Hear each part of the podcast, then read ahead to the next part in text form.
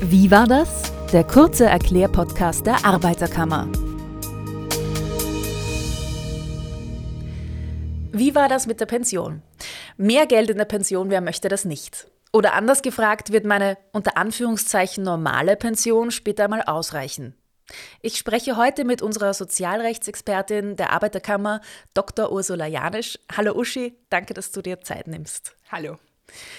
Ähm, du weißt, was man jetzt tun kann, damit man später mehr Pension bekommt. Du weißt aber auch, wovon man besser die Finger lässt. Zunächst zum ersten Punkt. Hast du gleich mal einen Tipp für mich, damit ich mir neben der staatlichen Pension zusätzlich noch Geld fürs Alter sichern kann? Ja, ich, hab, ich kann dir zumindest von einer Möglichkeit berichten, die es gibt. Das ist keine private Versicherung, also keine Versicherung, die ich bei, einer, bei einem privaten Unternehmen abschließe, sondern das kann ich bei der Pensionsversicherungsanstalt machen, nämlich eine freiwillige Höherversicherung.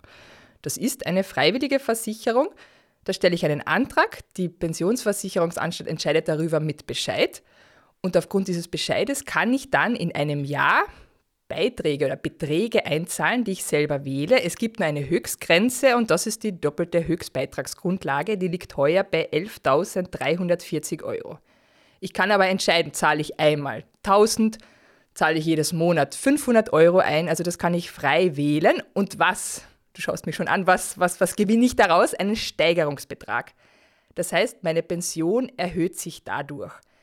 Wie funktioniert das? Ich kann dir ein Beispiel geben wenn ich mit 30 Jahren einen Betrag von einmal von 2000 Euro einzahle, dann würde sich das auf meine Pension, die ich mit 65 Jahren antrete, mit einem monatlichen Betrag von 22,54 Euro auswirken. Jetzt wirst du denken, puh, 2000 Euro zahle ich ein und dann kriege ich nur 22 Euro, das ist aber kein guter Gewinn.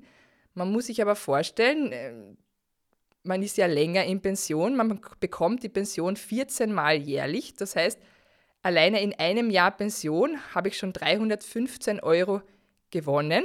Das ist brutto, wird aber anders versteuert als die, als die restliche Pension. Das heißt, ich habe das bald, diese 2000 Euro, die ich mit 30 Jahren eingezahlt habe, habe ich bald herinnen. Mhm, und weil du gerade 30 Jahre gesagt hast, kann man schon sagen, je früher, desto besser. Genau so ist es. Den Betrag, den ich einzahle, der wird mit einem bestimmten Faktor multipliziert und dieser Faktor ist umso schlechter, je älter ich bin. Also umso niedriger und damit auch das, was dann rauskommt monatlich, ist dann umso niedriger, je älter ich bin bei der Einzahlung. Mhm.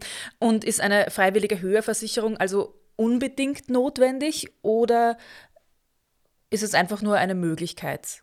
Es ist eine Möglichkeit die ich machen kann, wenn ich tatsächlich Geld zur Verfügung habe. Oder wenn meine Eltern sagen, sie wollen irgendetwas für mich tun, dass meine Pension niedrig, weil meine Pension niedriger sein wird als ihre ist. Es ist eine Möglichkeit, wie ich meine gesetzliche Pension erhöhen kann. Mhm. Das heißt, wenn ich mal was über habe, dann kann ich mal was einzahlen und kriege ein bisschen mehr raus dann. Mhm. Dann danke für den Tipp. Das ist also etwas, das jeder oder jede für sich individuell entscheiden kann.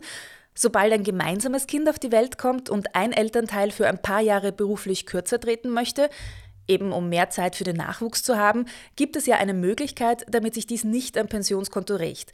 Kannst du uns das etwas näher erklären? Da fällt mir natürlich sofort das sogenannte Pensionssplitting ein. Seit 2005 ist es möglich, dass Elternteile ihre jährlichen Teilpensionsgutschriften aufteilen, beziehungsweise der überwiegend erwerbstätige Elternteil kann einen Teil seiner Pensionsgutschrift übertragen, und zwar auf das Pensionskonto des Elternteiles, der überwiegend mit der Erziehung betraut ist. Also in der Regel der Mann, der mehr arbeitet, die Frau, die überwiegend zu Hause ist und äh, da kann eben ein Teil auf das Pensionskonto der Frau übertragen werden. Ich komme gleich zu einem Beispiel, dass man sich das vorstellen kann. Grundsätzlich sammelt man pro Jahr 1,78 Prozent seines Jahresentgelts geht auf mein individuelles Pensionskonto, das bei der Pensionsversicherungsanstalt für mich angelegt ist. Sagen wir, ich verdiene oder der Partner, mein Partner verdient 4000 Euro im Monat, würde bedeuten, dass er eine jährliche Teilpensionsgutschrift von 1000 Euro sammelt. Diese 1000 Euro, da könnte er jetzt bis zu 50 Prozent auf mein Pensionskonto übertragen. Das heißt, dann würde bei, bei ihm 500 Euro stehen und bei mir 500 Euro. Was bedeutet das für meine monatliche Pension? Bei ihm Ursprünglich hätte er, würde er 70 Euro an monatliche Pension in diesem Jahr sammeln. Er überträgt mir die Hälfte, dann hätten wir beide ein Plus in diesem Jahr für unsere monatliche Pension von 35 Euro. Mhm, das bei 4000 Euro brutto verdienst. Genau. Und wie lange geht das? Gibt es da eine Grenze für das Splitting? Das Pensionssplitting ist möglich ab dem Jahr, in dem mein erstgeborenes Kind auf die Welt gekommen ist, bis zu dem Jahr, in dem mein jüngstes Kind sieben Jahre alt geworden ist. Also diese Zeit, in dieser Zeit kann ich die Pension splitten. Danach, die, Jahre, die danach kommen, kann ich nicht mehr splitten. Ich kann aber den Antrag später stellen. Er ist begrenzt mit also ich muss ihn spätestens einen Tag vor dem zehnten Geburtstag meines jüngsten Kindes stellen. Mhm. Also man muss aufpassen, dass man den Antrag rechtzeitig stellt. Genau, also wenn ich kurz vor der Pension bin und draufkomme, die ist sehr niedrig und ich war ja viele Jahre zu Hause bei den Kindern, ich möchte jetzt die Pension gesplittet haben, dann ist es zu spät. Also spätestens einen Tag vor dem 10. Geburtstag meines letztgeborenen Kindes muss ich den Antrag auf Pensionssplitting stellen. Okay, also es ist rückwirkend möglich, aber leider nicht so lange. Genau. Nicht nur die Betreuung des Kindes kann ein Grund sein, die Arbeitsstunden zu reduzieren, Viele Menschen müssen oft über einen längeren Zeitraum im Job zurücktreten oder gar den Beruf aufgeben, weil sie eine oder einen nahen Angehörigen pflegen müssen. Das ist ein anderer Aspekt. Das freiwillige Helfen und Betreuen von pflegebedürftigen Personen ist bestimmt sehr fordernd. Dies soll sich aber nicht negativ auf das Pensionskonto auswirken. Was kann ich also als Pflegende tun in Hinblick auf meine Pension? Circa 800.000 Menschen pflegen und betreuen in irgendeiner Form ihre pflegebedürftigen Angehörigen in Österreich. Und was viele nicht wissen, es gibt eine kostenlose Pensionsversicherung bei Pflege. Ich muss allerdings einen Antrag stellen. Dieser Antrag auf der, ist auf der Homepage von der Pensionsversicherungsanstalt zum Beispiel zu, finden, zu finden. Und die Voraussetzung, dass ich diese Selbstversicherung wegen pflegenaher Angehöriger in Anspruch nehmen kann, ist, dass mein pflegebedürftiger Angehöriger oder Angehörige Pflegegeld der Pflegestufe 3 bekommt. Mhm. Und also unbedingt Antrag stellen. Und was bringt mir das dann konkret für meine Pension? Es wird fingiert, als würde ich tatsächlich ein Einkommen ähm, lukrieren. Das, wird, äh, das richtet sich am Medianeinkommen von Frauen. Das liegt heuer bei ein bisschen über 2000 Euro. Und äh, daraus bekomme ich eine Gutschrift, eine, also ich rechne es jetzt um, also ich sammle pro Jahr für meine monatliche Pension circa 30 Euro.